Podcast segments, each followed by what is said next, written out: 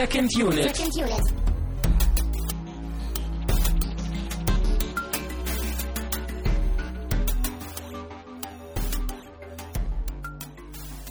Herzlich willkommen zu einer neuen Ausgabe von Second Unit. Ich bin ein immer noch leicht verschnupfter Christian Steiner und habe bei mir Tamino Mut. Hallo, hallo. Du hast mich von letzter Woche angesteckt, du Sau. War ich das? Weiß ich nicht. Äh, Ich wollte nur sagen, ich bin traurig heute. Wenn ihr den Titel gesehen habt der heutigen Sendung, dann wisst ihr wahrscheinlich warum. Denn wir mussten das epische Meisterwerk The Room leider abermals verschieben, weil sich der gute Stefan immer noch nicht von seiner Krankheit erholt hat. Es geht gerade rum. Vielleicht habe ich mich auch bei ihm angesteckt. Vielleicht hast du dich bei ihm angesteckt und ich mich dann bei dir, sodass ich mich eigentlich bei ihm angesteckt habe. Man weiß es nicht. Fakt ist, Mhm. der gute Herr Zombie-Bunker ist auch noch krank und ich bin so gerade eben wieder gesund. Das heißt, äh, aufpassen da draußen, äh, die Viren sind wieder unterwegs. Beim Alter. Hören jetzt. Ja, ja. Also nicht zu genau hinhören, dann könntet ihr euch anstecken. nee, nicht meine Viren, sondern wenn man draußen ist. Ach so. sofort reingehen. Wenn ihr irgendwie draußen im Bus seid, auf dem Weg zur Arbeit und das hört, sofort Notbremse ziehen, aus dem Fenster springen, ab nach Hause Sobald ihr im. Bus seid, sofort aussteigen. Jawohl. Das klingt super. Gerade Ja. wenn man auf dem Weg zur Arbeit ist, was will man denn da? Naja, aber immerhin so, was The Room angeht, ich finde es ja schon irgendwie dann doch ganz schön, dass sich jetzt so eine gewisse Legacy irgendwie hier entwickelt. So Das stimmt. um diesen Film. Er wurde damals mehrmals verschoben, bis er denn dann in dieser Sendung endlich erwähnt wurde. Und vielleicht ne, ist das ja auch so ein bisschen so dieses The Coming of a Titan, ne, so wie man das so schön umschreiben kann. Er ist für uns schon jetzt der unschaubare Film.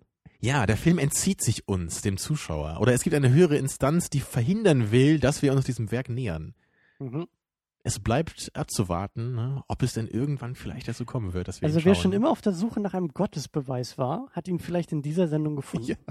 Und damit äh, schließen wir auch das Thema The Room ab und versuchen langsam uns äh, der, dem wunderbaren Film Chihiros Reise ins Zauberland zu widmen. Den aber- wir jetzt einfach mal vorgezogen haben. Der war eh geplant von Genau. uns, ne? Für nächste Woche eigentlich. Der kam ja auch in einer Lieferung an unsere Türen. Den haben wir ja zugeschickt bekommen. Richtig, richtig, ja. Dafür nochmal vielen, Dank. dafür. Mhm. Wo wir dabei sind, können wir auch schon gleich nochmal vielen Dank sagen für die Flatterspenden, die wir bekommen haben in den letzten Tagen und Ja, da Wochen. kommt immer mal wieder was. Das Ja. ist schön. Vielen, vielen Dank. Ähm, dann gibt es noch ein Update äh, zum Hörervorschlag.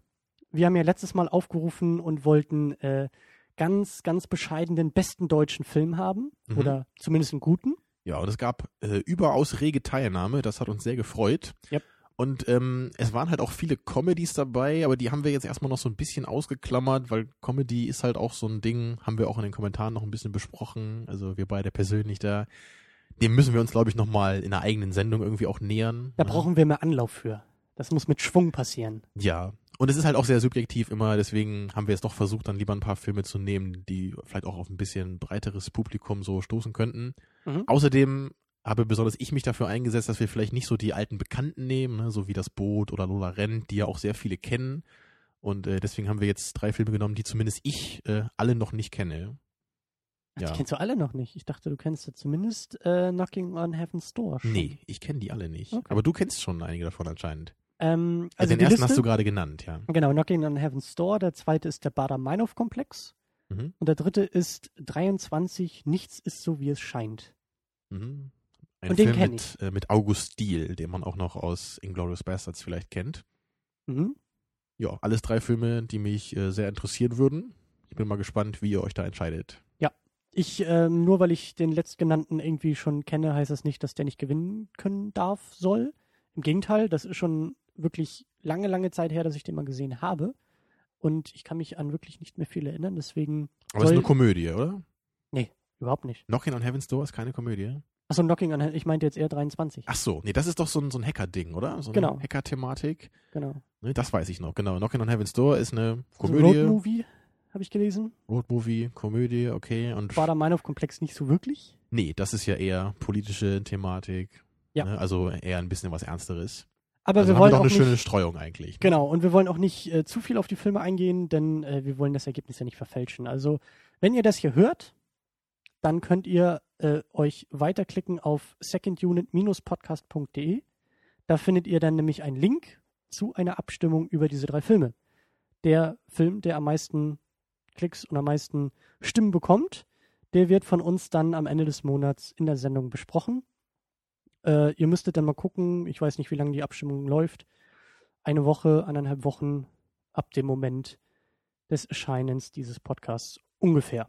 Aber das seht ihr auf der, auf der Umfrageseite auf jeden Fall, wie viel Zeit ihr habt. Und ja, das so viel dazu. Und dann gibt es noch eine weitere Ankündigung, äh, die wir machen wollen, bevor wir uns äh, dem Film widmen. Denn ich habe in den letzten Tagen ein neues Baby irgendwie in dieses Internet geschickt. das nennt sich Second Cut, äh, konsequenterweise. I see the connection. Mhm. Und es gibt sogar eine. Denn du bist auch in der ersten Sendung vertreten. Oh, stimmt, jetzt wo du das sagst, ja. Mhm. Ja, was ist denn das für eine Sendung, Christian, die du da jetzt ganz äh, intelligent dir überlegt hast? Vielen Dank für diese Frage, Tamino. Nein, ähm, ich wollte eigentlich einen Schluck Wasser nehmen, aber äh, ich beantworte das jetzt sofort. Ähm, es ist irgendwie schwer zu beschreiben, was das ist und was es sein soll. Das, ist Das hast du auch ein paar Mal erwähnt. Ich habe mir die erste Folge auch schon angehört, ja. Ja, gerade beim Aufnehmen der ersten Folge äh, war das im Nachhinein erst klarer, was es sein soll. Also das Ganze ist irgendwie so etwas wie Radio, würde ich sagen. Das hat vielleicht so ein Radioformat. Es gibt zwischendurch Musik. Das ist GEMA-freie Musik, äh, die man einfach so spielen kann, äh, die auch wirklich gut ist, meiner Meinung nach. Also das ist jetzt nicht irgendwie nur so merkwürdiges Zeug, Hauptsache es kann gespielt werden, sondern das passt auch irgendwie zur Sendung. Jede Sendung steht immer unter einem groben Thema. Das Thema der ersten Sendung ist Träume. Die nächsten Sendungen sind auch schon grob vorgeplant. Es gibt, wie gesagt, immer ein Thema. Ihr könnt auch Themen irgendwie vorschlagen für die Sendung. Kein Problem. Und in der ersten Sendung geht es halt eben um Träume. Das hört man auch ein bisschen in der Musik. Und zwischendurch gibt es halt so drei Wortbeiträge, ähm, die das Thema irgendwie aufgreifen. Das erste ist so eine Art vertonter Traum. Der zweite Beitrag, das sind wir. Da diskutieren wir so zehn Minuten lang über Träume und Filme, so die Strukturähnlichkeit von Film und Träumen. Da habe ich einfach äh, eine These aufgestellt und die mal mit dir diskutiert. Mhm. Das war durchaus interessant, ja. Ja. Und äh, der letzte Beitrag greift das Thema ähm, im Kontext von Videospielen auf. Gerade äh, die Frage, ob Träume in Videospielen überhaupt irgendwie spielerisch irgendwie aufgegriffen werden oder ob das nicht einfach immer nur irgendwie, äh, ob Träume nicht einfach nur als, als Entschuldigung benutzt werden, um irgendwas Neues Mhm. äh, gameplay-technisch einzubauen. Also hört auf jeden Fall mal rein. Ja, vor allem das Interessante, was du, glaube ich, gar nicht jetzt so explizit gesagt hast, ähm, das bist nicht immer nur du, der da redet. Also ich war auch mal Richtig. dabei, aber du hast dir halt vor allem auch von anderen Leuten dann so ein paar Beiträge geholt, die dann auch mal bisschen was sagen. Also sehr abwechslungsreich, das Ganze eben auch mit Musik dazwischen. Ja. Und äh, ich fand es sehr stimmungsvoll, also hat mir gut gefallen. Ich bin Dankeschön. da jetzt ja wirklich nicht beteiligt an diesem Projekt. Ich wurde ja nur da reingeholt als Gast. Ich weiß nicht warum, vielleicht hatte ich da ja irgendwie im Lebenslauf, hatte ich da ja vielleicht irgendwas angesprochen bei mir, aber äh, naja. Ich hielt dich einfach für kompetent, diese Frage mit mir zu beantworten. Ja, aber ich habe mir das abends angehört, wirklich. War ja auch nur so eine knappe Stunde, also sehr atmosphärisch. Genau. Also das Prinzip ist halt, wie gesagt, irgendwie so ein Radioding. Ich versuche diese Beiträge auch irgendwie anzumoderieren, ein bisschen abzumoderieren, ein bisschen die Musik auch ein wenig ähm, einzuläuten. Aber wie du gesagt hast, der Anspruch ist auch, dass das nicht nur irgendwie ich sein soll, sondern verschiedene Stimmen, verschiedene Themen, verschiedene Leute irgendwie ähm, alles irgendwie gebündelt unter einem so einem großen, groben Oberthema. Und das wird jetzt so die nächsten Ausgaben hoffentlich auch so weitergehen. Äh, ich versuche das alle zwei Wochen irgendwie auf die Beine zu stellen. Da muss man mal gucken, wie sich das alles so einpendelt, auch wie der Arbeitsaufwand pro Ja, du Sendung hast ja auch noch mit anderen äh, Podcast-Projekten vielleicht äh, was zu tun. Ja, Dann, ne? äh, guckt auf jeden Fall mal rein. Das ganze Ding findet ihr unter secondcut.de und ich hoffe auch relativ bald im iTunes Store zu finden für die ganz coolen Kinder unter euch, die das Ganze über iTunes abonnieren wollen. Aber gut, das war der Werbeblock für diese Sendung. Ähm, lass uns mal ein wenig Richtung Film marschieren und wie immer über ein Getränk. Und ich bin so erleichtert, dass wir diese Regelung aufgehoben haben. Das ist wirklich so, es fühlt sich noch sehr ungewohnt an. Ein bisschen wie Cheaten. So ein bisschen wie, wie Abschreiben in der Schule. Ja, wir sind in der Lehre der Konzeptlosigkeit der Getränke. Und wir müssen jetzt irgendwie sie mit menschlichen Komponenten füllen. Genau. Und das haben wir diese Woche über ein äh, Ginger Ale Verschnitt. Du bist ja großer Freund davon. Ja, ich kenne allerdings nur, so- also ich wusste jetzt nicht, dass es da verschiedene Sorten von gibt, von Ginger Ale. Also ich weiß auch nicht, ob die jetzt alle gleich schmecken, ne? oder ob das jetzt irgendwie so ist wie bei äh, Limonade. Da gibt's dann so die billige und die teure oder so. Also ich bin gespannt, ich kenne halt nur so normale Ginger Ale, ich glaube von, von Schweppes ist die, ne? so die normale hier aus dem Supermarkt. Und diese hier heißt jetzt hier, äh, ja, Canada Dry. Made from real ginger. Und ohne Koffein. Mhm. In einer formschönen Dose und ja, auch mal wieder importiert. Ja, also aus einer Dose ist das bestimmt schon mal besser, als das ähm, sonst so aus dieser Plastikflasche kommt. Glaube ich mal. Deswegen versuchen wir mal hier unser Glück. du bist eigentlich auch so ein bisschen Freund von Dosen, ne? Auf jeden Fall, ja. Ich hatte auch früher in meinem Zimmer einen riesigen Turm aus Dr. Pepper Dosen. Der ist mir sogar nachts mal eingestürzt, das weiß ich noch. Und das hat, glaube ich, irgendwie eine halbe Minute gedauert, bis der ganz eingestürzt war. Leere oder volle? Nee, leere. Und das hat richtig gescheppert. Also ich hätte, ich hätte eigentlich noch gedacht, da kommt gleich einer rein und äh, fragt mich jetzt, ob er ein Stofftier gewonnen hat. Du, so wie auf der Kirmes. So der Nachbar oder was? So ungefähr, ja. Ja, ähm, aber Dosen finde ich irgendwie cool, weil die halt einmal, einmal halt dieses coole Zischen haben, was man ja gerade hoffentlich gehört hat. Und die, die haben einfach, also ich finde, die konservieren, ja, irgendwie den, den Geschmack einfach besser als so eine Plastikflasche. Mhm. Glasflaschen sind auch was Schönes. Ich weiß noch, als wir damals auch bei, bei Alien, glaube ich, einfach die ganz normale Cola mal getrunken haben, da war ich richtig hin und weg, die einfach mal wieder aus so einer kleinen Glasflasche zu trinken.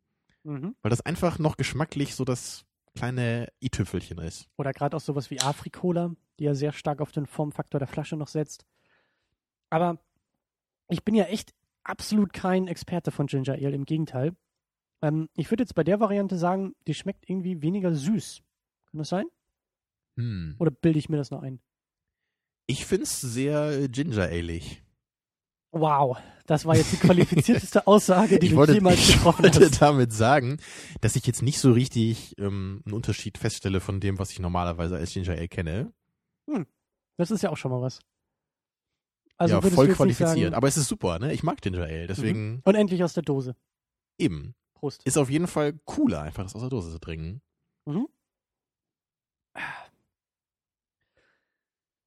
Ja, ich finde trotzdem keine Überleitung. Ähm, lass uns trotzdem über, über Chihiro sprechen. Ich mag Ginger Ale, genau wie den Film. Ist das eine Überleitung? Ja, eine sehr schwache, aber ähm, aufgrund meiner Angeschlagenheit nehme ich sie gerne entgegen. Wie gut fandest du den Film denn? du meinst jetzt so im Vergleich zu Ginger Ale? Also wie viel Ginger Ale war jetzt Chihiro? Ach, du liebe Zeit. Lass uns lieber erstmal hier die, die förmlichen Sachen abhandeln. So, von wem ist denn der Film? Eine gute Idee. Ähm, der Film ist von Hayao Miyazaki. Das ist der Regisseur, der Drehbuchautor und irgendwo in meinem Hinterkopf habe ich mal so dieses Statement rausgekramt, dass er wohl irgendwie als der japanische Walt Disney bezeichnet wird oder Mhm. wurde. Das fand ich schon mal sehr interessant, als du mir das erzählt hast. Man muss dazu sagen, ähm, dass das Ganze vielleicht auch gar nicht so weit hergeholt ist. Es gibt durchaus Verbindungen dieser beiden äh, Unternehmen. Also Miyazaki hat ja dieses Studio Ghibli, die ja für diese Filme, für die Produktion der Filme irgendwie zuständig ist.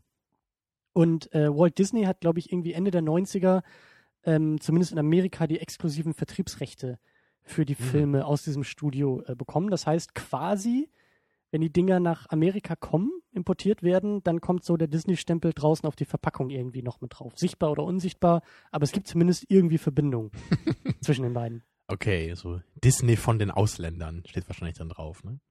Ja. Ja, Von also- Walt Disney empfohlen, vielleicht. Oder das, genau.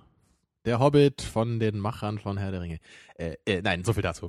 Ähm, also du kennst den Herrn äh, Miyazaki, heißt der? Mhm. Ja, ne? Du, du kennst ihn ja schon. Du hast auch, glaube ich, schon mehr Filme von ihm gesehen. Ist das richtig? Mm, ja, ich habe als Chihiro ins Kino kam, 2003, vielleicht auch noch 2004, äh, den habe ich auf jeden Fall im Kino gesehen.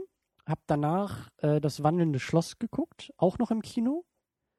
Der kam, glaube ich, 2004 oder 2005. Und dann habe ich irgendwann im Fernsehen nochmal Prinzessin Mononoke geguckt. Der ist von 97, also eher ein früherer. Mhm. Ähm, auch sehr berühmt ist ja dieser äh, Mein Nachbar Totoro, Richtig, ja. aber den kenne ich nur vom Namen. da kenne ich auch nur so dieses Titelbild. Ja. Der ist irgendwie Ende der 80er, ich glaube 88 oder so. Mhm. Ähm, Da waren wir ja noch nicht so wirklich im Alter, um Filme zu gucken. Ja, aber immerhin hast du schon mal so ein bisschen Grundwissen gehabt heute, weil ich muss nämlich sagen, ich habe äh, schon lange Zeit mal vorgehabt, mir äh, mal so einen Film von ihm anzuschauen, aber es ist irgendwie nie dazu gekommen. Mhm. Und ja, deswegen bin ich heute ganz jungfräulich an die Thematik rangegangen. Ich glaube, das war auch der Grund, warum wir den zugeschickt bekommen haben. Ich glaube, das haben wir irgendwann mal in der Sendung erwähnt. Ja, wir wollten uns, glaube ich, auch mehr mit solchen Filmen mal auseinandersetzen. Ne? Haben wir, glaube ich, ich weiß nicht, ob das einer unserer Vorsätze sogar war letztes Jahr. Das kann sein. Ich bin auf jeden Fall sehr, sehr froh, dass wir endlich nach irgendwie 58 normalen, regulären Sendungen endlich auch mal einen Animationsfilm dabei haben. Mhm. Aber da kommen wir nachher ja auch nochmal drauf zu. Ähm, ja, also wie, wie war das denn für dich irgendwie? Gab's, gab's für dich, hattest du jetzt irgendwie, ja, wie, wie war so dein initiales Gefühl irgendwie? War das, war das was anderes? War das was eigenes? War das tatsächlich der japanische Disney? Die Ja. großen Augen, die dich anleuchten? Ja, das hattest du mir ja vorher schon mal erzählt, so diese, diesen Spruch, so diese Catchphrase ja schon fast. Deswegen habe ich natürlich auch ein bisschen aktiver darauf geachtet. Und ich finde halt durchaus, äh, dass man da eigentlich schon, also nicht unbedingt jetzt so die Verbindung sieht. Also ich, okay, es gibt halt diesen Vertrieb, dadurch sind die beiden Sachen halt irgendwie miteinander verbunden. Aber von der Art und Weise her ist dieser Film einfach nicht wie ein Disney-Film, würde ich sagen. Der fühlt sich überhaupt nicht so an. Nee. Der ist halt nicht so, so glatt, ne, wie das die meisten Disney-Werke sind, so, so lieb und fröhlich, ne, mit Gesang und so, sondern dieser Film ist ja wirklich, auch wenn es natürlich ein Kinderfilm ist, schon in erster Linie, würde ich mal sagen, er ist aber halt nicht nur ein Kinderfilm und er ist halt vor allem auch äh, mit einigen ziemlich äh, befremdlichen und verstörenden Bildern irgendwie ausgestattet, was man bei Disney eigentlich niemals findet. Wobei man da auch immer wieder, äh, finde ich, fragen kann, wie viel da auch irgendwie kulturell mitschwingt. Ja, Ob da jetzt auch irgendwie bisschen viele schon, ne? Bilder oder, oder Kreaturen oder Situationen irgendwie einen kulturellen, eine kulturelle Erklärung haben, die wir, die uns sich, die sich uns einfach nicht erschließt. Aber ja, Also ich fand es auf jeden Fall gut so. Ich bin auch echt positiv überrascht noch von dem Film, weil ich, ich war mir halt von vorher nicht so ganz sicher. Ich wollte ihn halt immer mal sehen, aber ich hatte schon so ein bisschen die Angst, dass mir der vielleicht so ein bisschen zu melodramatisch sein könnte, Mhm. äh, weil ich halt da schon Mhm. ein bisschen vielleicht die Disney-Angst auch hatte. Und ich kenne halt so, so diese japanischen Animes, da kenne ich halt eher so Sachen wie Akira oder äh, Ghost in the Shell, den wir ja auch mal zusammen geguckt haben, hier noch vor dem Podcast-Projekt. Ja. Und das sind natürlich wirklich eher diese Animes für Erwachsene, die Ja. halt auch teilweise ziemlich brutal sind. Also gerade der Akira, der ist halt wirklich äh, ziemlich blutig.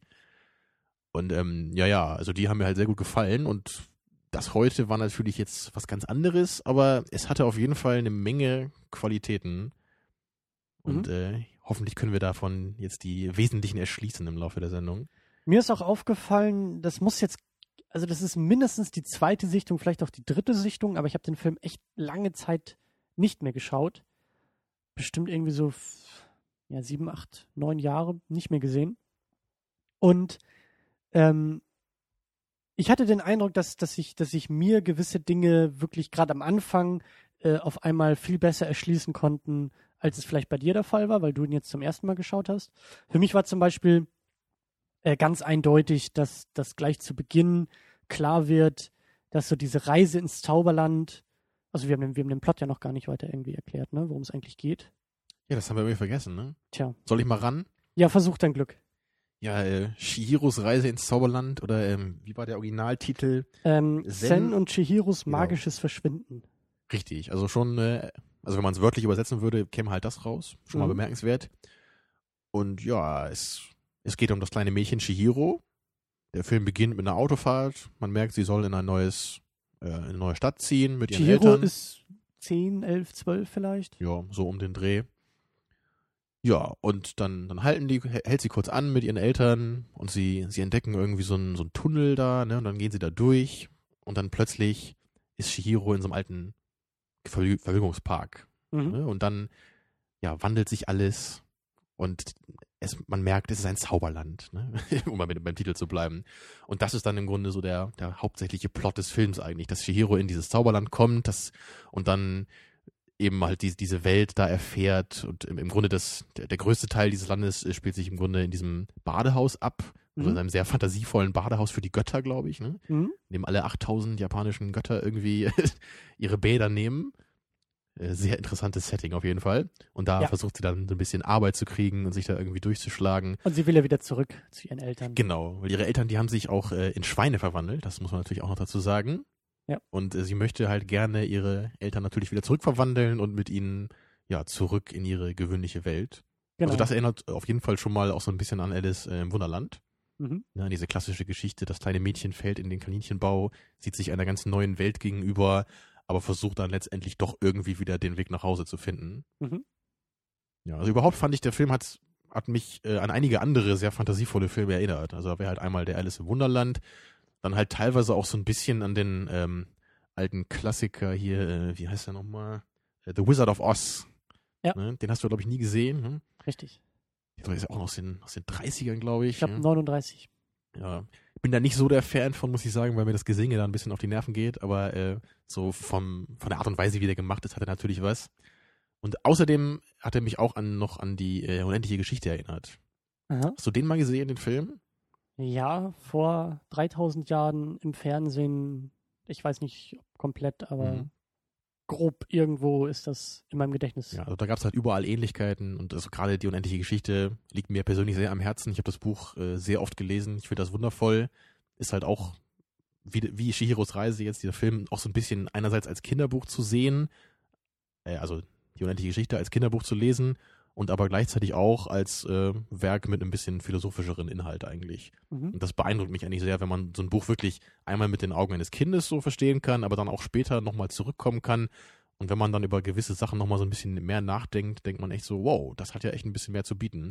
Und das war, glaube ich, heute genauso, was ja auch dir jetzt bei der zweiten Sichtung dann, glaube ich, auch viel mehr noch aufgefallen ist, ne? Was, wie viel ähm, Hintergrund da eigentlich schon noch äh, hier bei vielen Szenen dabei war. Dass es halt nicht einfach nur so buntes Fantasy-Abenteuer ist, sondern auch mit ein bisschen so Konzept dahinter. Ne? Ja, und ähm, also da, da wollte ich eigentlich gerade eben ja schon hin, äh, dass wir, dass wir mal ein bisschen, bisschen konkreter werden.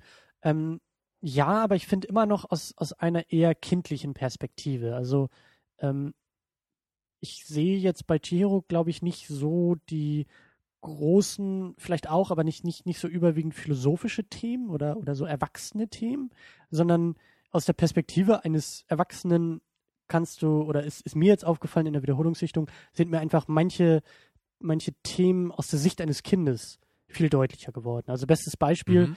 ähm, ähm, für mich ist dieser ganze Film ja eine, eine ganz starke Metapher für Chihiros äh, Umzug. Das merkt man gleich am Anfang im Auto, wie die Eltern mit ihr reden, wie, wie unwohl sie sich fühlt. Sie sagt auch so ein paar Sachen über den Blumenstrauß, den sie da irgendwie bekommt und irgendwie sagt, oh, mein erster Blumenstrauß, den ich geschenkt bekomme, ist ein Abschiedsstrauß. Und man merkt, sie ist nicht so Mhm. ganz begeistert von dieser neuen Umgebung und gerade so Kinder so in ihrem Alter, die irgendwie umziehen müssen, für die ist sowas natürlich was ganz anderes als jetzt aus der Perspektive der Erwachsenen. Die Erwachsenen, die können sowas rationalisieren und erklären und äh, der Vater hat vielleicht einen besseren Job und die Schule ist viel besser, aber als Kind ist es immer erstmal blöd, von seinem, von seinem Umfeld raus rausgerissen zu werden. Und so liest sich für mich auch ein bisschen Chihiros Reise ins Zauberland, so als Metapher für diesen, für diesen, ja, in gewisser Weise auch für Chihiro, die einfach ein bisschen erwachsen werden muss auch dabei oder ein bisschen, bisschen stärker werden muss als Person, als Figur. Richtig. Ich würde aber trotzdem sagen, ob- obwohl es eben in der Perspektive des Kindes verbleibt, ähm, kam es mir trotzdem ein bisschen reifer vor, als das bei den meisten Disney-Filmen der Fall war. Obwohl es Mhm. da ja auch meistens um Themen wie Erwachsenwerden oder auch Freundschaft oder sowas geht. Hier, hier war das Ganze doch auf ein bisschen, ich glaube, auf eine psychologischere Weise so ein bisschen behandelt. Und nicht einfach nur durch, durch, durch Songs und, und Atmosphäre so, sondern halt auch einfach durch so ein paar interessante Konzepte einfach und auch diese ganzen abstrusen Charaktere, die halt in diesem Film hier rumlaufen. Ne, Das ist halt schon, schon ziemlich irre. Also Ich glaube ich glaub auch, dass das, ähm, deswegen, ich habe ihn ja vor zehn Jahren gesehen, da war ich irgendwie 15 oder so. Da sind mir vielleicht manche Sachen auch noch nicht so deutlich geworden, Also aber ich, ich mag einfach so diese Ebene, wie hier so ein bisschen was vermittelt wird. Und dass, dass der Film halt eben auch den Mut hat, auch ein paar etwas wirklich verstörendere und vielleicht auch für Kinder bestimmt angsteinflößendere Bilder zu verwenden. mhm. Allein Grad- wenn man da an diese, diese ältere Dame denkt, ne, die sieht ja schon ziemlich äh, irre aus. Also, ja, auch so ein paar Kreaturen und äh, Das stimmt schon. Also ob man das einem Sechsjährigen zeigen sollte, hier kann man sich schon überlegen. Aber ich fand eben auch ähm, sehr schön, also wie gesagt, für mich, für mich ist es doch erst, also ich finde, ich finde dieses Porträt auch, auch des Kindes irgendwie sehr schön oder dieser, dieser Perspektive des Kindes, diese Lebenssituation des Kindes finde ich irgendwie sehr schön. Ähm, zum Beispiel hat sie, als sie, äh, als sie äh, die ersten Schritte in einem Zauberland macht, äh, ähm, löst sie sich auf. Und dann kommt ja dieser, dieser Haku auf sie zu und gibt ihr irgendwie so eine Pille, damit sie sich nicht auflöst. Und das fand ich halt auch schon wieder so eine schöne Metapher. So diese Angst des Auflösens, des Unsichtbarwerdens in dieser neuen Umgebung, wenn man das jetzt vielleicht so rein Genau. interpretieren will. Das fand ich zum Beispiel sehr schön. Ich glaube nicht, dass man das irgendwie als Kind in dem Alter, der jetzt oder Mhm. die jetzt irgendwie zwölf ist und den Film sieht, diese Verbindung vielleicht macht, aber das ist dann wieder so, da haben die, die, die Kinder haben, glaube ich, viel mehr die Schauwerte in dem Film und die Erwachsenen können so diese, diese Themen rausziehen und sich an ihre eigene Kindheit erinnern. Und das finde ich irgendwie ganz, ganz charmant Ja, bei Chihiro. genau das ist eigentlich ein gutes Beispiel für diese Ebene, die ich halt eben versucht habe zu umschreiben. Weil das ist halt wirklich was, was ich bei vielen Disney-Filmen irgendwie vermisse. Ich glaube, die kann man eigentlich nur so richtig als Kind mögen Mhm. und natürlich auch dann später so aus Nostalgiegründen nochmal zurückkommen. Aber ich Mhm. merke das halt selber bei mir auch, als ich mal versucht habe, so manche Disney-Filme, die ich früher nie gesehen hatte, mal so nachzuholen jetzt. Das funktioniert eigentlich nicht so richtig. Also bei mir, bei mir persönlich zumindest. Ich, ich mag da eigentlich wirklich nur die, die ich halt wirklich schon so lange kenne. Mhm. Wollen wir das noch an den, ans Ende ein bisschen versuchen zu verschieben? Und dann Mhm. noch mal ein bisschen auf Disney und, und Chihiro eingehen? Ja, da können wir gerne den Bogen am Ende dann wieder hinlenken. Genau, dann versuchen wir noch mal ein bisschen konkreter beim Film zu bleiben. Ähm, und der nächste Punkt ist nämlich auch, auch wieder in diese Richtung so die metaphorische Ebene. Äh, Chihiro muss nämlich auch gleich am Anfang irgendwie sich um einen Job kümmern. Was ich Mhm. auch ganz interessant fand, dass sie irgendwie von, von diesem Haku, von diesem Freund, den sie da irgendwie findet im, im Zauberland, der, ähm, der schickt sie dann irgendwie an, an die nächsten paar Stationen, wo sie hin muss. Äh, eine Szene, die dir besonders sehr gut gefallen hat. Und da muss sie sich halt irgendwie um, um einen Job kümmern. Da muss sie irgendwie arbeiten, weil er sagt, jeder in einem Zauberland muss arbeiten. Sonst, Genau, sonst so wird er rausgeworfen oder so. Ne? Ja. Und das fand ich halt auch wieder so charmant. Das ist irgendwie wieder so, äh, für mich auch wieder so ein kleiner Hinweis auf die Erwachsenenwelt, wo auch jeder arbeiten muss. Und das ist auch wieder so ein Zeichen, Schere muss irgendwie erwachsen werden, muss ein bisschen reifer Mhm. werden. Aber dir hat besonders diese Szene so gut gefallen, weil sie, sie landet dann ja in diesem, in diesem Turm. Das ist ja irgendwie, in diesem, in diesem Zauberland ist ja irgendwie dieses, dieses, dieses Bad, wie du gesagt hast, für die Götter, was ja irgendwie so, so turmförmig auch aufgebaut ist. das ist ein richtig schönes, großes Badehaus, ne? So ganz Genau. im japanischen Stil, wie man das kennt. Genau. Und dann landet sie da ja irgendwie bei so einem, bei so einer Kreatur mit acht Armen, so menschenähnlich. Genau, irgendwie so eine Art alter Mann, ne? aber trotzdem halt mit acht Armen. Und Genau. der ist da halt unten im Keller so für die äh, Befeuerung des Gebäudes zuständig. Ja. Und, Und das, das- also an, an dem Punkt hat man echt gemerkt, so okay, also das ist schon mal eine andere Art Kinderfilm. Ne? Disney das, war gestern. Ja, das ist nicht einfach nur fantasievoll, sondern das ist halt einfach auch irre und abgedreht dabei. Und da, da muss man ja echt mal, also der, der Typ hat auch so, hat so eine Glatze, so einen ganz abgedrehten Bart und so eine, so eine Schutzbrille noch irgendwie auf, ne, so mit äh, schwarzen, verspiegelten Gläsern. Also sieht völlig abgefahren aus und ja, und der hat dann halt so diese, diese kleinen Kreaturen, die da für ihn, glaube ich, die Kohle tragen. Diese ne? so, fluffigen kleinen Viecher. Ja, ist kaum zu beschreiben. Staub, ich glaube, er hat gesagt, das war mal Staub, Staubkörner oder so, die er irgendwie zum Leben animiert hat. Ja, so sehen die aus, ja, und die, Mhm. die müssen da irgendwie für ihn die Kohlen ins Feuer werfen. Ja. Ja, und dann will Chihiro da ja dann irgendwie mitmachen bei denen, ne? Und plötzlich haben die Staubkörnchen keine Lust mehr und sie soll die ganze Arbeit machen. Ja, ich glaube, ich glaube, der Punkt war doch, dass sie irgendwie, glaube ich, sie hatte doch, glaube ich, gesehen, wie der Erste irgendwie unter so einem Stein sich eingeklemmt hat. Und dann nimmt sie den Stein doch, glaube ich, hoch und wirft, will ihn selber reinwerfen. Und das sehen diese ganzen Staubviecher und merken, oh, dann mache ich das auch so. Und lassen alle Genau. gleichzeitig die Steine auf sich fallen, in der Hoffnung, dass sie Ja, die alle so, aufheben. so Kohlebriketts waren das, oder? oder Genau. Also Steine ins Feuer werfen würde nicht viel bringen, oder? Nein, aber so, so Ja. steinförmige Gegenstände. Ich bin krank. Sei lieb zu Okay. ich wollte das nur zur Klarstellung für mich selber doch mal fragen. Ja. In so einem Fantasieland, vielleicht wird da der Ofen ja mit Steinen betrieben, kann ja auch sein. Aber die Szene ähm, kann ich auch gut nachvollziehen, dass sie dir gut gefällt, weil, weil da so diese, dieser, diese, diese richtige Menge, wie du es immer so schön nennst, äh, Groteskheit Mhm. noch mit reinkommt. Das ist nicht so, das ist nicht so glatt, große Augen, kinderfreundlich, oh wie niedlich, sondern das, das hat schon irgendwie so diesen eigenen Charme. Das ist, das ist schon irgendwie was anderes. Da ist nicht einfach nur der Eigenes. bärtige Mann unten im Keller, sondern da ist eben der bärtige, achtarmige Mann im Keller. Und dann eben auch einfach ein bisschen mehr Fantasy dabei.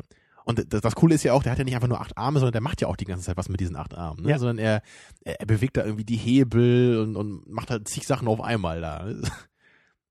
Und deswegen, deswegen hat er wahrscheinlich auch den Job bekommen, ne? weil er so viele Arme hat und so effektiv arbeiten kann. Mhm. Und Chihiro muss da halt um einen, um einen Job fragen, kriegt ihn dann ja dann auch nachher über Umwege und ist dann da auch in diesem Bad quasi angestellt. Sie wird ja erstmal dann zur Chefin äh, weitergeschickt, ne? Genau. die auch sehr interessant animiert ist. Aber gerade am Anfang des Filmes ist Chihiro noch sehr getrieben. Das merkt man auch sehr stark, dass sie Ja, sie fühlt sich immer unwohl, sie weiß ja gar nicht, was jetzt mit ihr passiert. Ne? Sie wird eigentlich, sie lernt erst diesen ihr, ihren Freund da kennen hier, wie heißt, wie heißt der nochmal hier? Ach Mensch, das habe ich mir jetzt ich glaube, er gemerkt. heißt Haku. Haku, ne? Ja. Ja, das ist so Hoffe der erste, den wir da kennenlernen und der schickt sie dann ja so diesem alten Mann da unten und der schickt sie dann ja weiter zu dieser, dieser Hexe, ne, die, die mit diesem Ja. dieses Badehaus da äh, betreibt. Und selbst da wird sie dann ja auch von, von ich glaube, einer, ich glaube, sie ist auch ein Mensch oder zumindest sehr menschenähnlich im Vergleich zu den anderen Kreaturen. Genau, ja. Aber da, da wird sie auch eingewiesen und lange, lange ja, von so einer Zeit. Bediensteten dann. Ne? Genau, also lang- immer von einer Adresse zur nächsten, so und keiner ist so richtig für sie zuständig. Ne? Und alle sagen ihr, was sie tun soll. ja, Das ist, und das merkt man auch in ihrem Verhalten. Sie ist natürlich noch sehr unsicher und weiß gar nicht, wie, wie die Spielregeln da sind. Aber das kippt dann auch nach einer gewissen Zeit. Sie wird ein bisschen selbstständiger, ein bisschen mutiger eben auch. Das ist auch ganz, ein ganz Richtig. großes Thema in dem Film. Dann eben durch die Freundschaft zu diesem, zu diesem Haku, ähm, der dann auch tödlich verletzt ist. Und dann muss sie ihn auch so ein bisschen retten und helfen. Und man merkt schon so das Thema, ja, das Thema Mut, äh, ist, ist sehr wichtig in dem Film. Aber wie, wie hat dir das, wie hat dir das gefallen? Gerade die frühe Chihiro, die noch sehr klein ist, also klein im Sinne von sehr, sehr unerfahren, schüchtern, ja schwach. fast, fast mädchenhaft, ne? Kann, könnte man umgangssprachlich sagen. Ne? Also, um einen politisch korrekten Ausdruck zu benutzen. Ja. Äh, Äh, Man weiß, was ich meine. Ja, also ich, ich fand es auf jeden Fall schön, dass es sich halt wirklich so eine Wandlung da immer weiter gezeigt hat im Laufe des Films. Dass sie halt wirklich ein bisschen stärker wird, immer als Persönlichkeit und dass sich das Ganze vor allem auch echt natürlich anfühlt. Weil man, wir als Zuschauer, wir erleben ja diese ganzen absurden Sachen mit, die da in diesem Badehaus passieren. Und, und dann das ist, wir sehen sie halt wirklich wachsen. Und das Mhm. hat, das fand ich sehr schön. Aber ich fand es auf der anderen Seite am Anfang wirklich ein bisschen anstrengend, wie sie so in den ersten 10, 15 Minuten so war. Also sie war halt wirklich schon sehr so quengelig und, und so ein bisschen quietschig und kreischig. Es, es, es war jetzt halt nicht schlecht so im, im Sinne der Story, aber ich fand es einfach ein bisschen anstrengend so zum Angucken. ich fand's, ähm, sehr schön. Ich fand irgendwie gerade gerade sie am Anfang noch noch bevor sie ins Zauberland geht oder wo so die ersten Schritte so im Zauberland gemacht sind, obwohl es noch gar nicht so deutlich ist, aber auch so ihre Anhänglichkeit den Eltern gegenüber. Und auch manchmal, ich hatte den, den, Mom- äh, den Eindruck, dass sie in so ein paar Momenten eben so dieses kleine Mädchen auch so ein bisschen versucht, bewusst auszuspielen, so als Karte ihren Eltern gegenüber. So dieses, wartet Mhm. mal auf mich und mm, ich bin so schwach und, äh, und ihr lauft schon so voraus. Und das fand ich irgendwie schön, weil es auf mich so ein bisschen glaubhaft wirkte. Ich dachte mir schon, ja, so in dem Alter kann ich mir das durchaus vorstellen. So nervig, wie es vielleicht sein mag. Aber Es war ja auch nur so ein paar Minuten. Also ich weiß, also wenn der Film halt die ganze Zeit so geblieben wäre, wenn sie die ganze Zeit echt auf so einem Level wäre, das hätte ich einfach nicht ausgehalten, glaube ich. Das, äh, Ja. Und dann wäre natürlich auch keine Wandlung da gewesen. Ja. Ähm, naja, also ich, ich weiß nicht, ich bin halt auch persönlich jemand so mit, mit so kleinen Kindern in Filmen, da habe ich einfach auch so meine Probleme irgendwie. Es ist halt, auch wenn es jetzt hier nur ein animiertes Kind war, das, ich weiß nicht, da bin ich irgendwie so gepolt, dass, ich finde es ein bisschen anstrengend einfach. Ich mag lieber so diese Erwachsenen in den Filmen. das, was dich eher ansprechen kann. So, so reife, intelligente Menschen wie Schwarzenegger. Ja, die, die möchte ich einfach sehen. Ja, das ähm, lassen wir jetzt einfach mal so im Raum stehen. Ich wollte damit meine eigene Aussage schon wieder ein bisschen relativieren. Äh, hast du auch. Auf ganz du auch. eloquente Weise. Ähm, ja, dann hatten wir noch eine andere Szene, die dir sehr gut gefallen hat. Einfach vom, vom Schauwert, glaube ich auch. Ähm, die Szene mit dem Flussgott. Ja, das war, glaube ich, mein persönliches Highlight in dem Film, wo man ja echt so sieht, da kommt irgendwie so dieses schmutzige, blobartige Etwas auf dieses Badehaus zu und Ja. erst sind alle so in Aufruhr, oh mein Gott, wer ist das denn so? Lass den hier bloß nicht rein, den kriegen wir nie sauber, ne? Aber äh, der lässt sich nicht abwimmeln, ne? Und, und äh, schlurft und schleimt sich erstmal dann äh, in das Haus rein. Und sie ist auch gleich die Erste, die, die das Geld von ihm annimmt, die in vorderster Reihe steht. Genau, sie kriegt sich die um schlammigen kümmert. Goldstücke in die Hand, ja, und dann wird der, der Herr in, in das Kräuterbad begleitet, ne, und dann, Und sie Ja. kümmert sich auch darum. genau, sie ist für ihn zuständig so, und dann merkt sie auch so, okay, irgendwas ist mit ihm nicht in Ordnung, ne, und dann hat er, sieht sie irgendwie, da, da steckt irgendwas so in ihm drin, und dann zieht sie das raus, und, und das fand ich ja total abgefahren, weil dann sieht man plötzlich, wie, wie die, also erst ziehen sie so ein Fahrrad aus diesem Blob raus, und da hängt ja noch irgendwie jede Menge anderer Müll dann so dran. Ja. Und, und sie machen ihn dadurch halt immer sauberer und am Ende zeigt sich halt wieder dieser reine Flussgott, ne, der halt wirklich so, so weiß und sauber halt ist und Ja. äh, ihr dann auch total dankt dafür. Und das fand ich halt total abgefahren, ne? so, dass halt erst dieser schleimige, dreckige Klumpen da reinkommt und sie ihn dann halt in diesem Bad halt äh, einfach so wieder sauber kriegen, dass der Flussgott am Ende wieder rauskommt. Und das war halt einfach auch so super schön inszeniert und Ja. im ganzen Badehaus war plötzlich irgendwie Panik und alle haben es irgendwie versucht, es ihm recht zu machen da. Ne, Oh, wir haben einen Gast hier, macht den Gast, äh, macht Platz für den Gast, ne, kümmert euch um ihn. Ja. Und wir sehen nur diesen grauen, schleimigen Klumpen. Ja. Ja, Ja, überhaupt so diese ganzen Götterfiguren, die halt immer so in diesem Badehaus rumlaufen, fand ich halt unglaublich amüsant und einfach total schön auch gezeichnet. schön gezeichnet, aber auch ähm, total kreativ in dem, in, in, ja, in dem, ähm, in der Variation dieser Kreaturen auch. Also eine unglaubliche Breite irgendwie, was da rumrannte, irgendwelche Mhm. großen Küken und irgendwelche Frösche mit Kimonos. Ja, und, also wirklich vor allem wunderbar. waren die halt auch nicht alle so sehr anthropomorph. Ne? Ja. Es gab halt auch echt viele Gestalten, die halt so kaum noch an irgendwie menschenähnliche Wesen erinnern. Und das fand ich halt auch sehr, sehr schön, weil das einfach auch noch das Ganze noch äh, so fantasievoller macht. Ja. Dass man auch wirklich das Gefühl hat, das könnten echt so ganz abgefahrene Göttergestalten sein. Das hat ja auch echt Spaß gemacht. Da habe ich schon äh, bei der Sichtung hast du des Öfteren positiv losgelacht. Also du hast wirklich so viel Spaß beim Film gehabt, dass du das Ja, wenn dann wieder der nächste abgedrehte Gott da irgendwie im Fahrstuhl stand, äh, das hat mich Genau. schon ziemlich gefreut. genau irgendwie Ja. dieser Elefant mit den mit den Rüsseln und Ja, da Ja. gab es ja echt zig Gestalten, die einfach nur herrlich aussahen. daran kann ich mich nämlich auch noch erinnern, als ich damals aus dem Kino raus bin. Ich glaube, den die die die Handlung hätte ich gar nicht mehr so richtig auf die Reihe gekriegt und schon gar nicht diese ganzen metaphorischen Ebenen.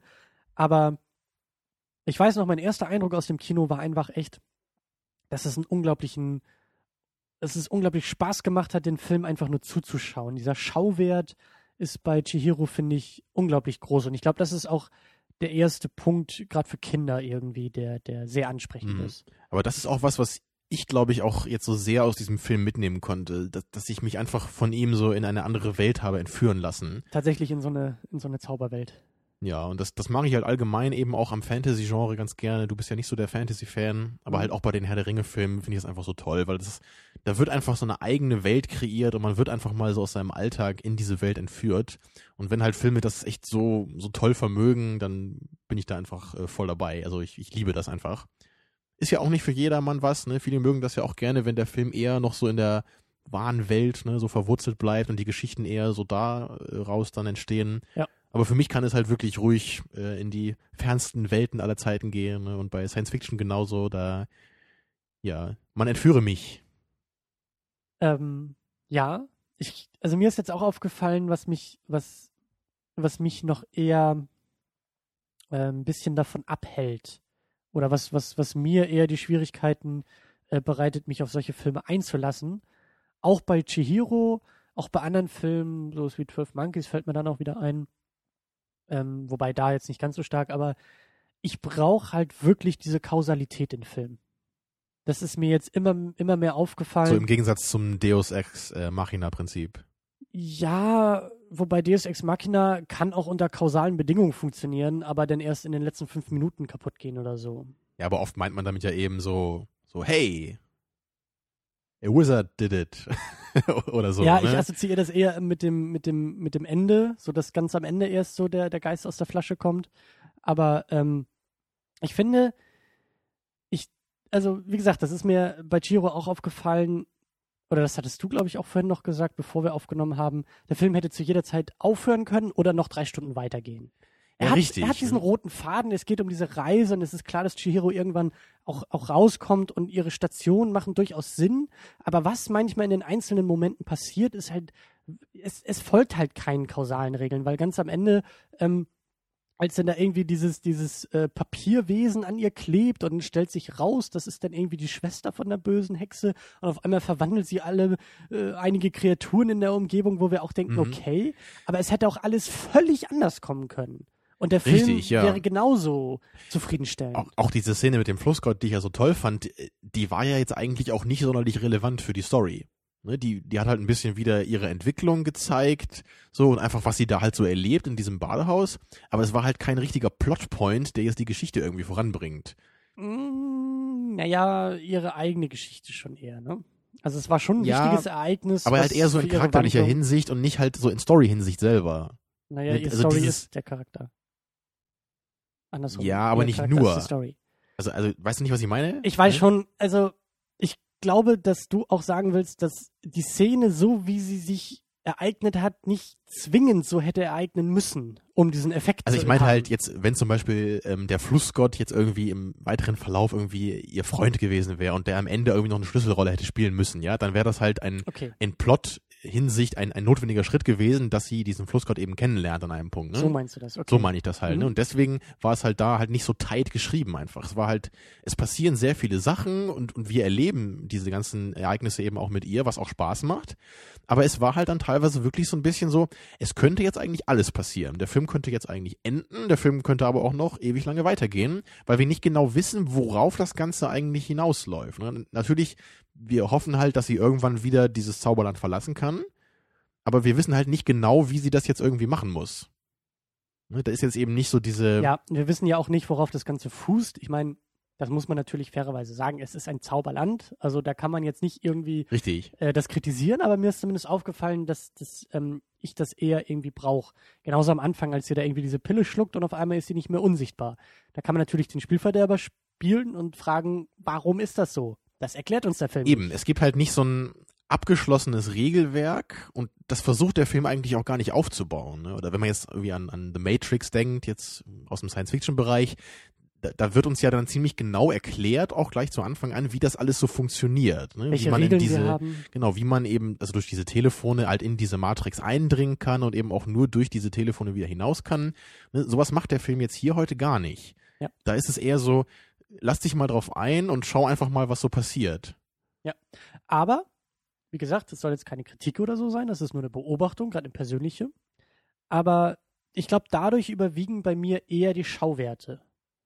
Also ich Ja. glaube, Chihiros Reise ins Zauberland gibt mir mehr als visuelles Erlebnis, als jetzt so sehr als gesamtes Filmwerk. Eben. Und mir persönlich ging es halt auch so, dass mir einige Szenen sehr, sehr gut gefallen haben und andere Szenen halt eher weniger gegeben haben. Da denke ich zum Beispiel auch an, äh, an dieses Riesenbaby.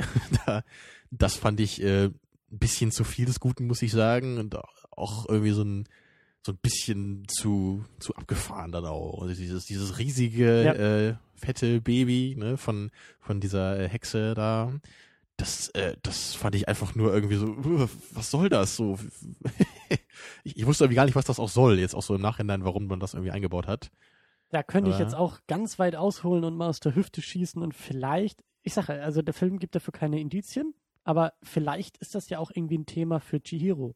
Vielleicht, ich habe jetzt nicht drauf geachtet, ob die Mutter irgendwie schwanger ist oder so, aber vielleicht ist sie es. Vielleicht ist das Thema Baby, Kind. Boah, In das würde ja richtig Sinn ergeben, ja, dass sie jetzt das Gefühl hat, ne, da könnte noch ein Kind kommen irgendwie oder und das würde dann ihr Leben überschatten, ne? Das- die Aufmerksamkeit der Eltern würde sie verlieren. Die Interaktion mit ihr und dem Baby ist ja auch, dass das Baby sie festhält. Und sie versucht ja loszukommen und zu sagen, ich muss meinen Freund Mhm. retten und hilf mir, hilf mir. Und das Baby sagt, Tja. nein, du bleibst jetzt hier und spielst mit mir. Aber ich kann mich nicht erinnern, dass da irgendwas angedeutet wurde, so von Schwangerschaft ihrer Mutter, also gar nicht. Kann ich mich auch nicht dran erinnern, deswegen ist das halt sehr, sehr äh, Aber warum hat man das denn nicht gemacht? Dann hätte ich mich damit noch eher anfreunden können mit diesem Baby hier.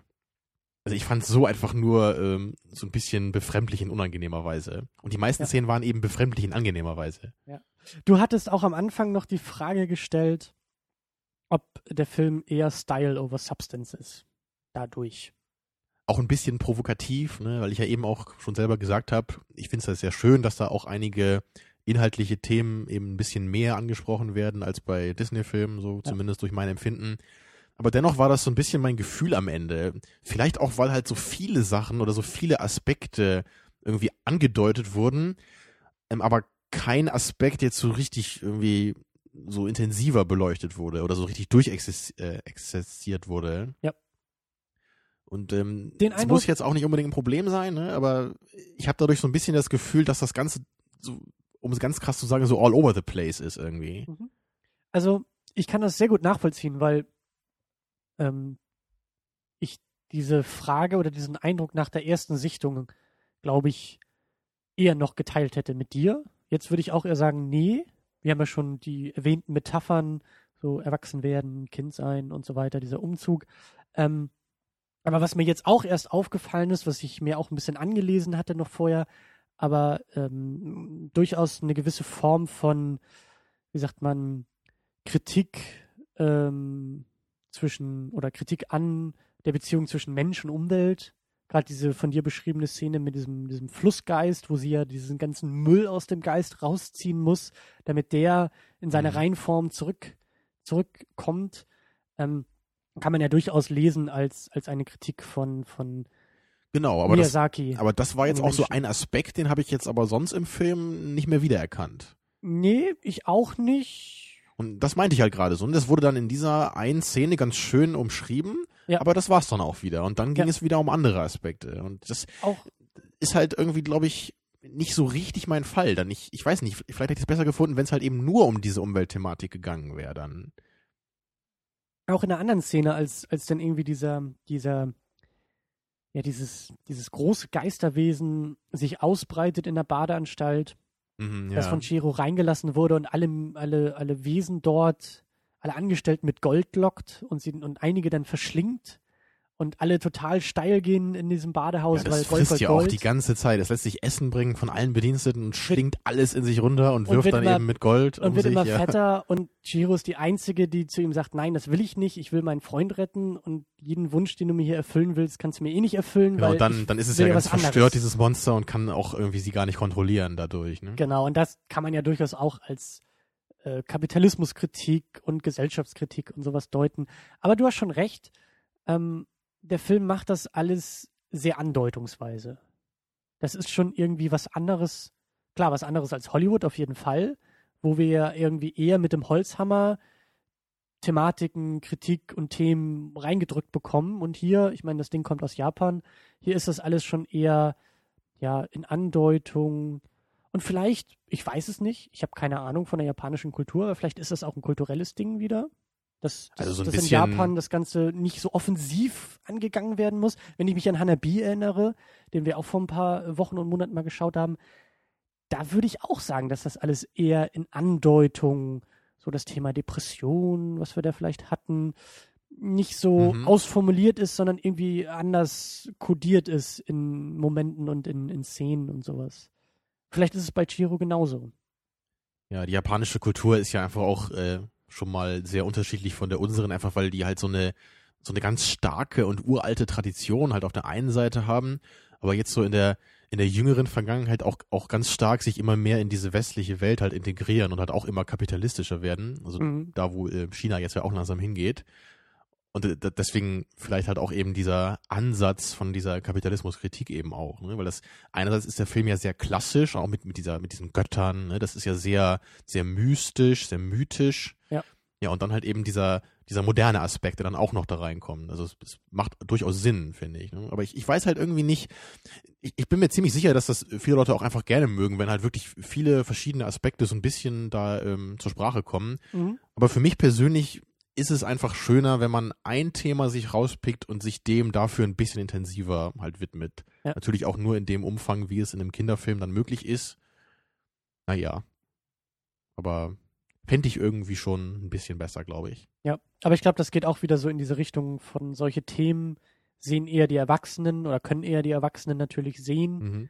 und die Kinder erfreuen sich dann vielleicht eher an, den, an diesen fantastischen Elementen, an dem Grotesken, an den Schauwerten.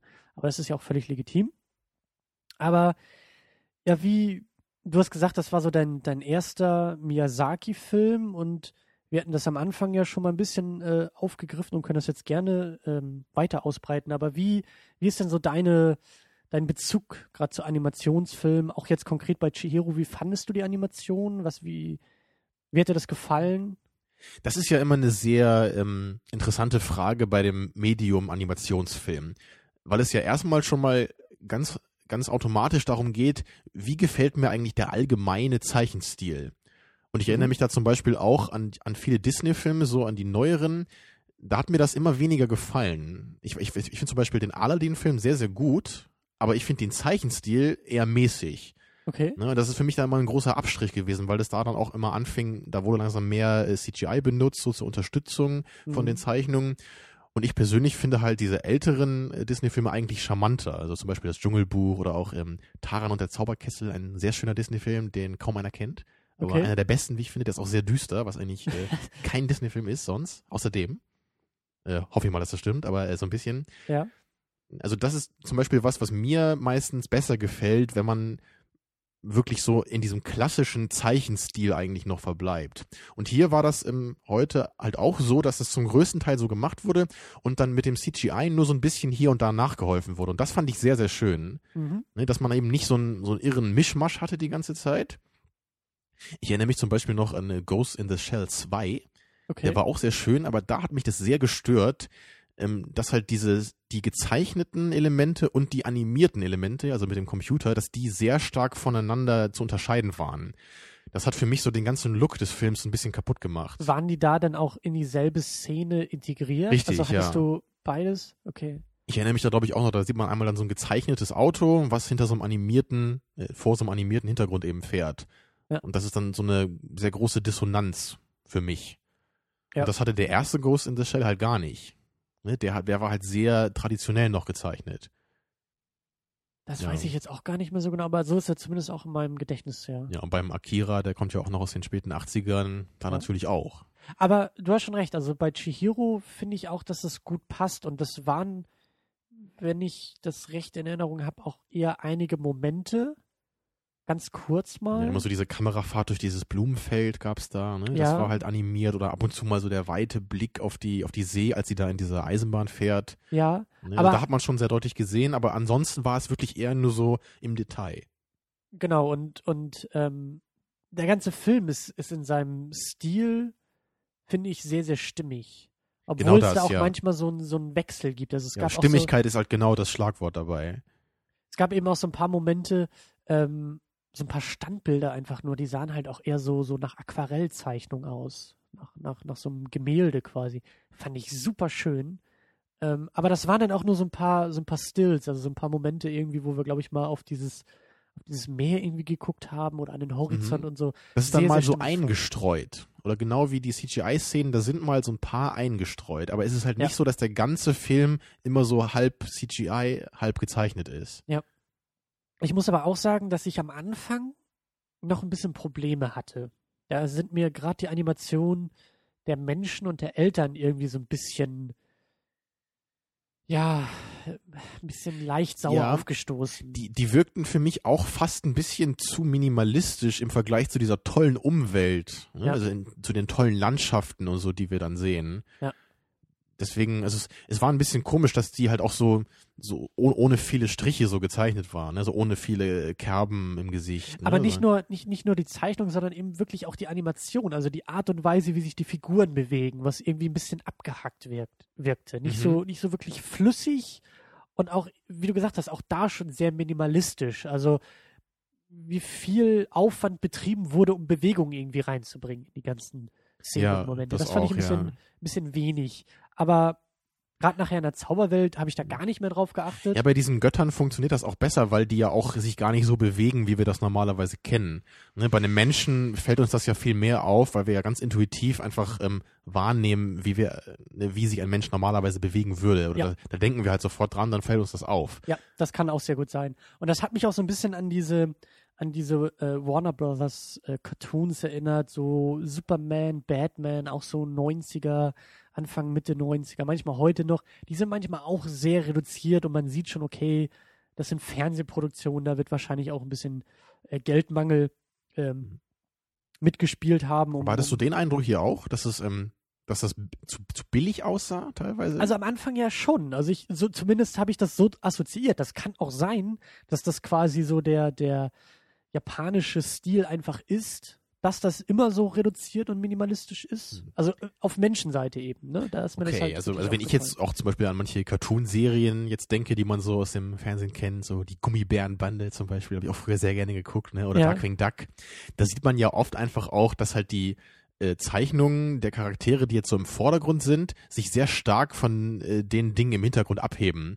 Also man sieht dann irgendwie, da ist eigentlich nur so ein Hintergrund in dem Bild und Ja. da drauf sind dann irgendwie so diese Gestalten gemalt, die sich bewegen. Bestes Beispiel ist doch äh, Familie Feuerstein, wenn du mal auf die Autofahrten achtest und im Hintergrund Fred Feuerstein immer an denselben drei Gebäuden vorbeifährt. genau sowas, Fünf ja. Minuten lang. Ja, ja. Das ist dann dir- natürlich das krasseste Beispiel. Genau.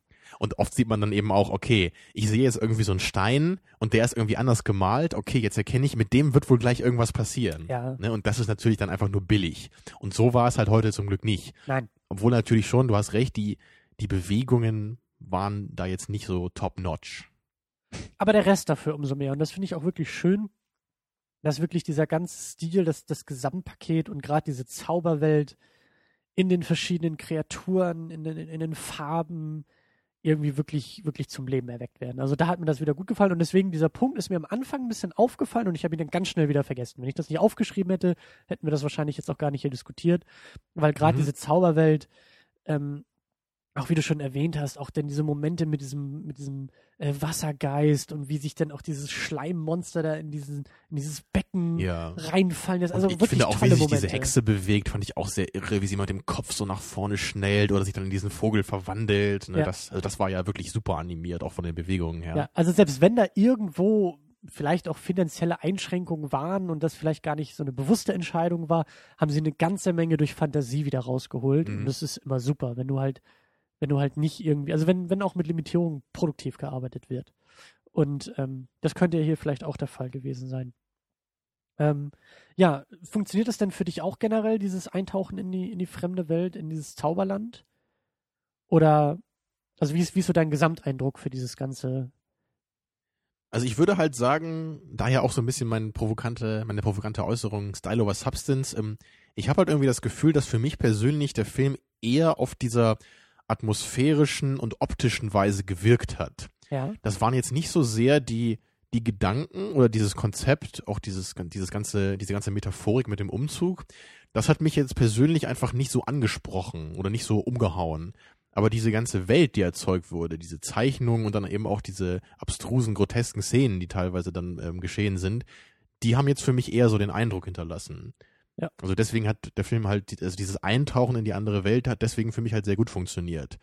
Aber ich habe halt, glaube ich, nicht so viel Inhaltliches dadurch jetzt eben mitgenommen. Und es war für dich auch dieses Gefühl von wirklich einer anderen Welt, durch dieses Groteske, durch die ganzen Kreaturen, auch durch diese kulturellen Bezüge, die du ja wahrscheinlich auch gar nicht kennst, diese ganzen Gottheiten und Wesen, die vielleicht in Japan irgendwas bedeuten, aber wir hier irgendwie nicht, nicht so ganz verstehen oder für uns noch fremder sind.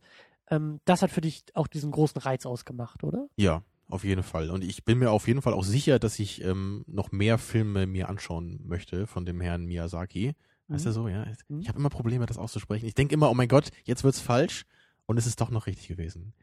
Ne, Also vor allem dieser, ähm, das wandelnde Schloss, der hat's mir, glaube ich, schon angetan, so vom, vom Nachfolger Cover her. hiervon, ja. Weil der ja, glaube ich, auch so ein bisschen steampunkiger noch ist. Ne? Ja, das, der spielt auch in so, einem, in so einer deutschen Stadt oder deutschen Gegend.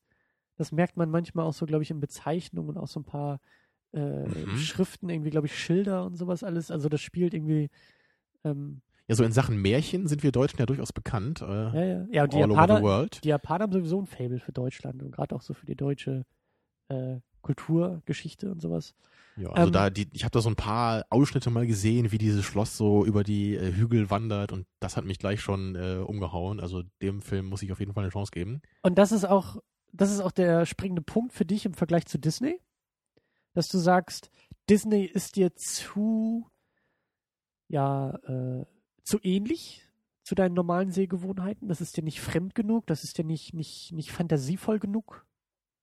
Ja, einerseits das. Hm, Es ist natürlich auch so, dass man einfach jetzt eine Menge Disney-Filme schon kennt und da erkennt man halt irgendwie einfach eben dadurch, dass halt keine Experimentierfreudigkeit da an den Tag gelegt wird, man erkennt einfach die ganzen Elemente eben immer wieder. Man erkennt immer dieses Glatte, dieses Saubere, ne, diese Themen von Freundschaft, die halt irgendwie immer dabei sind. Und das inzwischen hat sich das für mich so ein bisschen abgenutzt, glaube ich. So, ich habe da jetzt meine meine meine Favoriten so, die ich halt von früher noch kenne aus meiner Kindheit. Welche sind das denn? Also mein absoluter Favorit ist auf jeden Fall das Dschungelbuch. Mhm. Auch der einzige Film, wo ich die Songs richtig cool finde, und am liebsten auch selber mitsingen.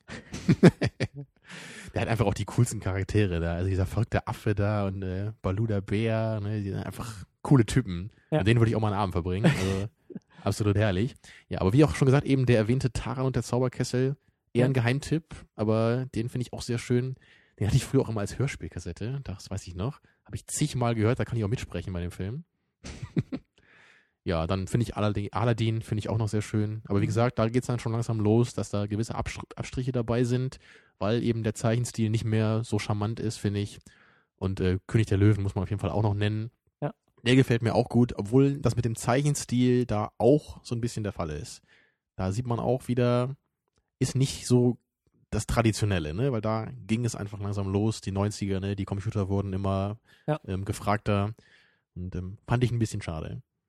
Aber Timon und Pumba natürlich äh, auch unschlagbar. Coole Typen, ja. Mhm. Ich bin ein Warzenschwein! Der Satz des Films für mich. ja, ja, stimmt. König der Löwen ist natürlich ein großer Klassiker. Ich hatte früher auch so eine Stoffhygiene von denen. Wird es eine Stoffhygiene? Ja, also mit der habe ich immer gekuschelt. ein Stoffpumper. Nein, eine Hygiene.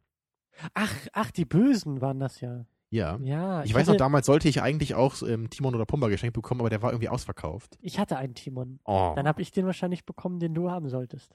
Ja, der passt auch eher zu dir, glaube ich. Ne? Ich bin so die Hygiene und du bist so der Timon, ne? Stimmt. Ähm, aber das ist eine andere Diskussion. König der Löwen wäre auch noch mal schön. Welcher äh, König der Löwen-Charakter bist du? Ja, eine andere Diskussion. Ja, aber König der Löwen eigentlich auch nochmal ein schönes Thema. Also, wie gesagt, ähm, ich finde das schön, dass wir jetzt auch mal Animationsfilme dabei haben. Ich möchte auch gerne mehr über Animationsfilme sprechen. Das war auf jeden Fall eine Baustelle bei uns. Ja. Ne? Und wie wir immer sagen, wir wollen ja das Medium Film in Gänze abdecken, irgendwann. Äh, deswegen darf da natürlich auch der Animationsfilm nicht fehlen. Genau, und ich würde zum Beispiel auch sehr gerne ähm, nochmal über, über Pixar sprechen, weil für mich eher so die, die neue Disney-Generation, was eben Pixar ist. Pixar ist ja ein eigenes ähm, Studio, das ja dann irgendwann von Disney aufgekauft wurde und quasi dann so die Gelddruckmaschine in Sachen Animationsfilme, was heutzutage ja Mhm. fast nur noch computeranimiert äh, animiert ist. Ähm, ja, und Pixar wurde eben so die, die, die wichtige Schiene bei Disney. Und ähm, also gerade so, so Sachen wie Toy Story 3, also da, da muss man dann wirklich schon die anderen beiden, finde ich, für gesehen haben. Und ich war echt in Tränen nahe bei, beim, beim dritten Teil. Das war Ja, der hat auch- mir auch echt außerordentlich gut gefallen, wobei ich ja sonst nicht so der Pixar-Freund bin wie du. Hm? Ja, so gerade was so Wally angeht, den fand ich halt ziemlich mäßig. Den äh, halte ich sehr nah an meinem Herzen. Ich weiß, dass die zweite Hälfte wirklich, wirklich abfällt, aber so die erste finde ich halt schon ziemlich stark.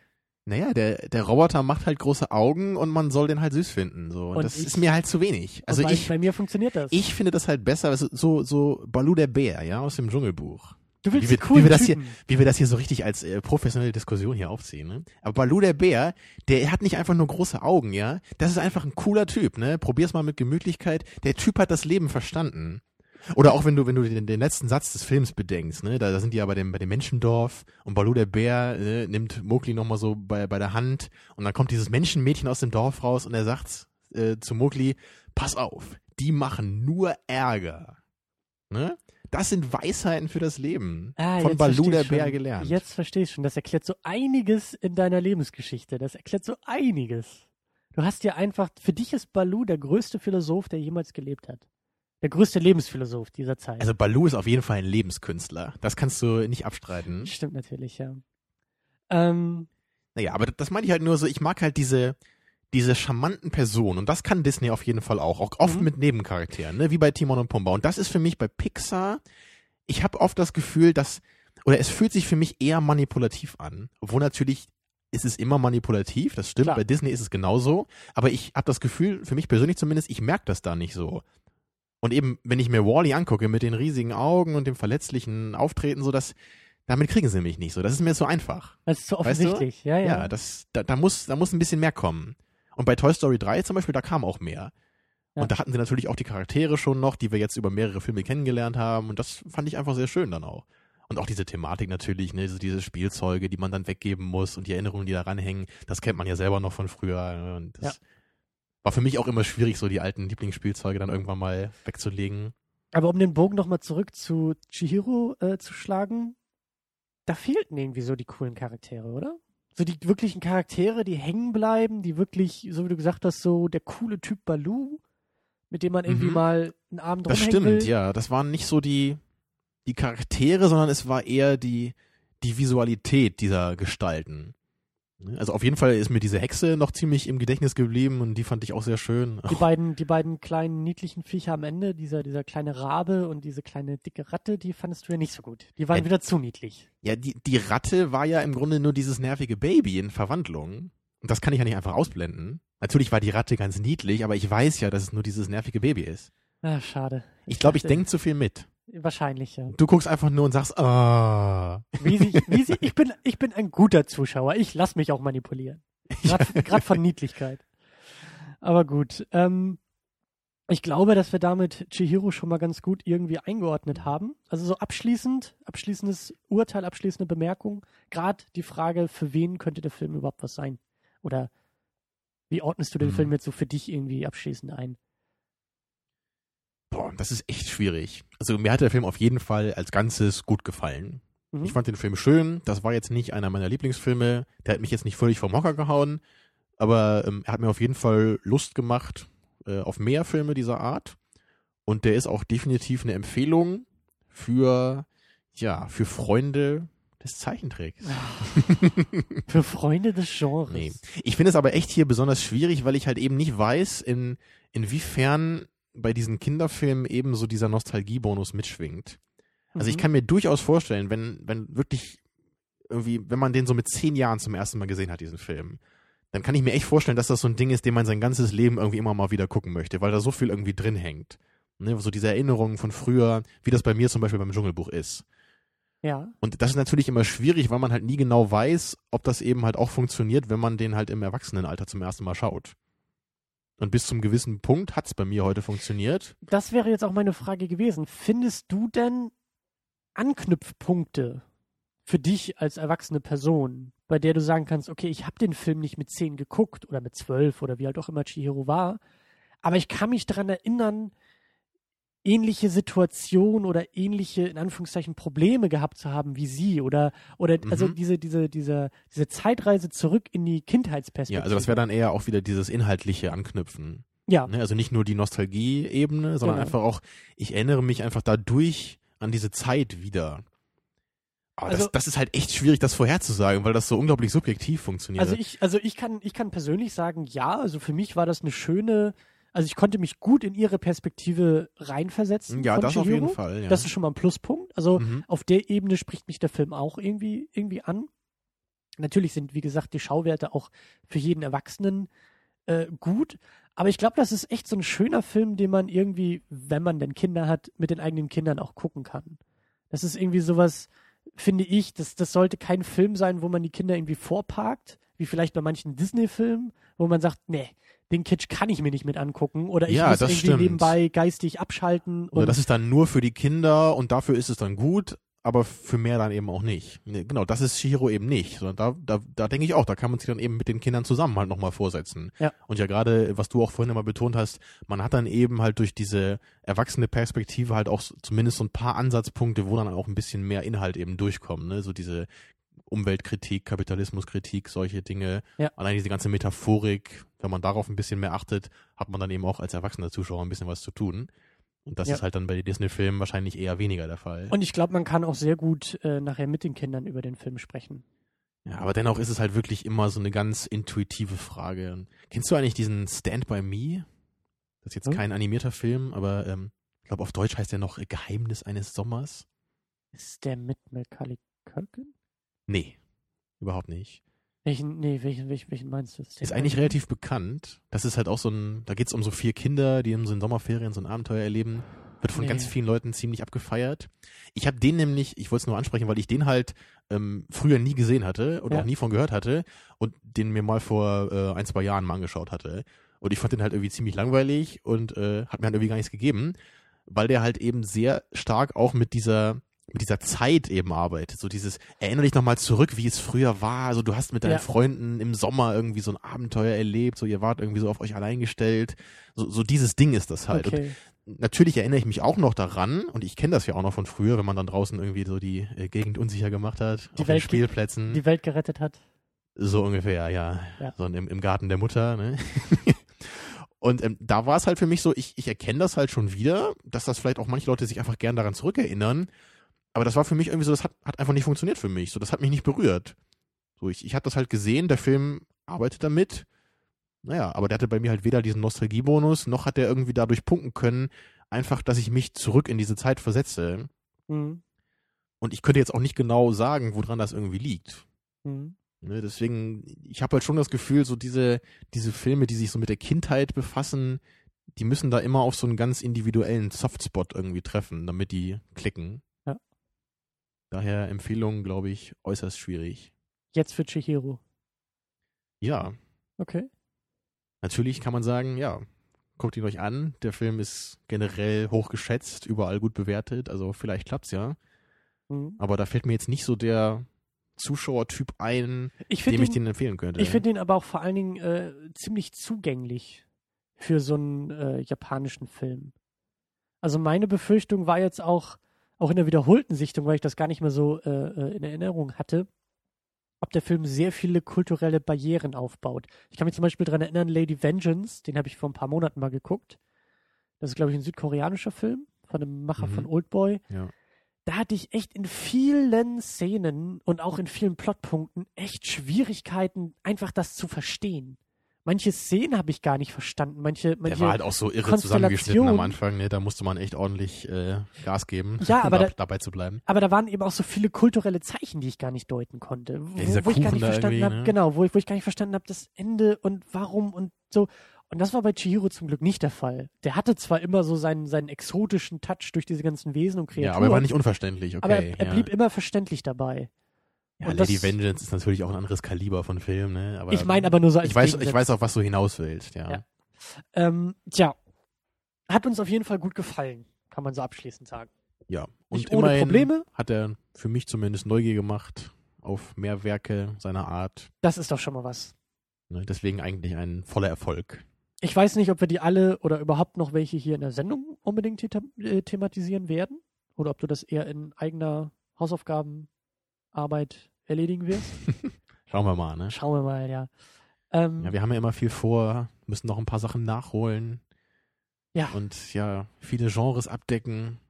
das werden wir auch äh, nächste Woche tun. Nächste Woche werden wir mal wieder ein bisschen was Neues ausprobieren.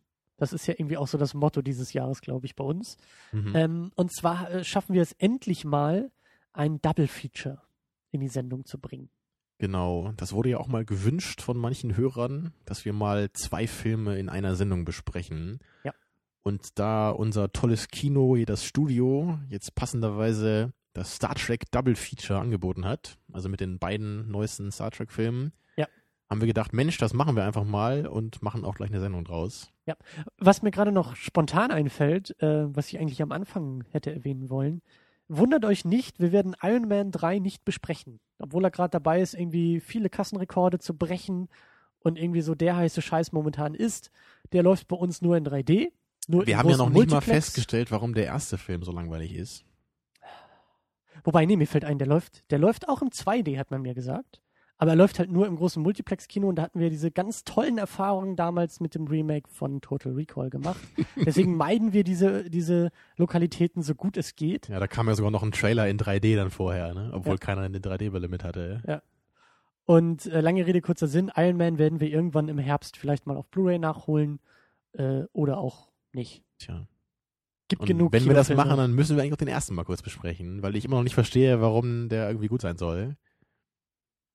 Äh, ihr findet die Kommentare zu dieser Episode auf secondunit-podcast.de. Da dürft ihr gerne Tamino erklären, warum der erste Iron Man. Ich glaube, mit deinen Kopfhörern ist irgendwas nicht in Ordnung. Ich habe das Gefühl, du hast mich ein paar Mal nicht gehört gerade. Ist. Ach so. Ja, ich, ich krieg das auch gar nicht so sehr mit, wenn du was sagst. Das Mikrofon ist davor, deswegen. Ach, du bist immer nur zufällig still, wenn ich gerade was sage, ne? Das so, so.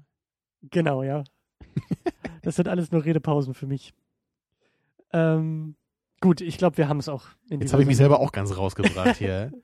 Sehr gut.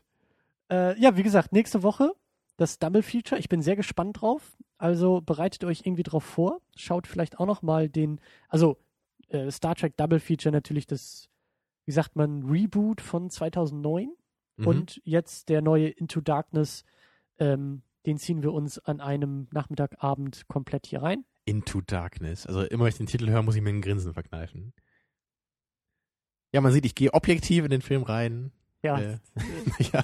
diese Diskussion verschieben wir um eine Woche. Ich Äh, freue mich schon, ja. Bis dahin, wie gesagt, ihr findet uns auf secondunit-podcast.de. Äh, tut euch keinen Zwang an und folgt uns bei Twitter, bei Facebook. Schreibt uns bei iTunes ein Review. Da freuen wir uns ganz besonders doll drüber. Äh, findet ihr aber alle Links auf der Seite. Äh, bis dahin, bis nächste Woche. Ich hoffe, dann wieder gesund zu sein. Äh, wir werden sehen. Bis dann. ja. Und leg doch mal wieder einen fantasievollen Waschtag ein. Tschüss.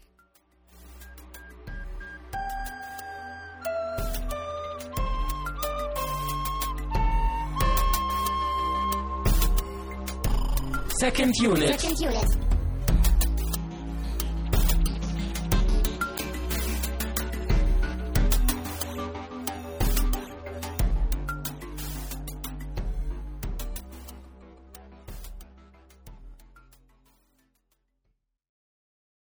Legen wir los. Letzte Worte. Hast du schon wieder deine Verabschiedung äh, vorbereitet? Lasst Die- euch die- nicht ins Zauberland entführen.